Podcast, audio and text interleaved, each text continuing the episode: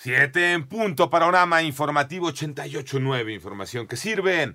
Yo soy Alejandro Villalbazo, Twitter, TikTok, arroba Villalbazo13. Viernes 1 de diciembre, Iñaki Manero. Muchas gracias, vámonos con el panorama. El panorama nacional. Este viernes al mediodía será inaugurado por el presidente de México el Aeropuerto Internacional de Tulum en Quintana Roo.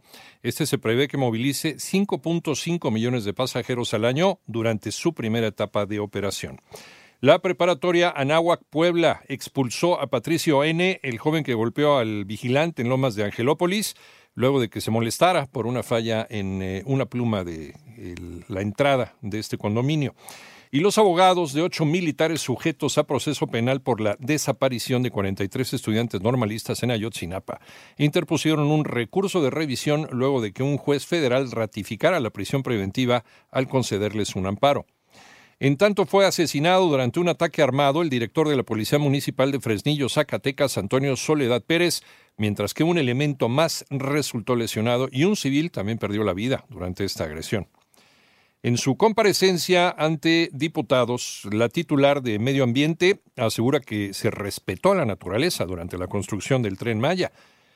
René Ponce ante los reclamos de diputados federales por el daño ambiental que ha generado la construcción del tren Maya en el sureste del país. La secretaria de Medio Ambiente, María Luisa Albores, destacó que el proyecto gubernamental de comunicación cuenta con todos los permisos y trámites que marca la ley. En este marco recordó que por decreto el tren Maya es considerado un proyecto de seguridad nacional, que además es prioritario para el gobierno federal porque acercará el desarrollo sustentable al sureste de nuestro país. Es la obra, la única obra de comunicación de este país que tiene más pasos de fauna. Es la obra que tiene más sistemas en cuestiones de el agua. Y todo esto está medido técnicamente por especialistas. Para 889 Noticias, René Ponce Hernández. Así es como quedaron los costos de, o como quedarán los costos de varios trámites en Ciudad de México en caso de aprobarse el nuevo Código Fiscal. Joana Flores. Aunque el próximo año no se prevén nuevos impuestos o pago de derechos, sí habrá un ajuste inflacionario en varios trámites y servicios de la Ciudad de México. Y es que la propuesta del Código Fiscal 2024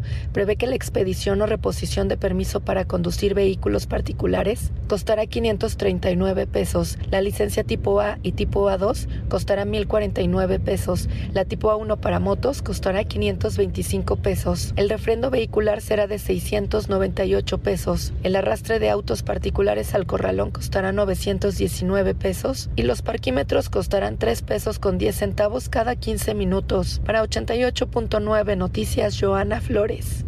Vámonos al panorama internacional. La secretaria de Relaciones Exteriores, Alicia Bárcena, informa que ya fue liberada la joven mexicana Ilana Gritsevsky ella había sido secuestrada en Gaza desde el pasado 7 de octubre por el grupo terrorista Hamas.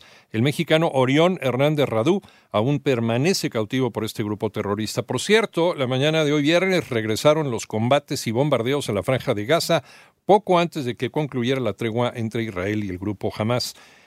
Se acusan mutuamente, desde luego, de haber roto el acuerdo de no agresión. por otra parte, Nayib Bukele dejará durante seis meses la presidencia de El Salvador para dedicarse a su campaña electoral en la que va a buscar su reelección. Hoy viernes se estrelló un helicóptero en plena M40, una de las principales vías rápidas de Madrid en España. Esta aeronave participaba en la feria European Rotors y su desplome se registró poco después del despegue. Hasta el momento se reporta un saldo de dos personas lesionadas.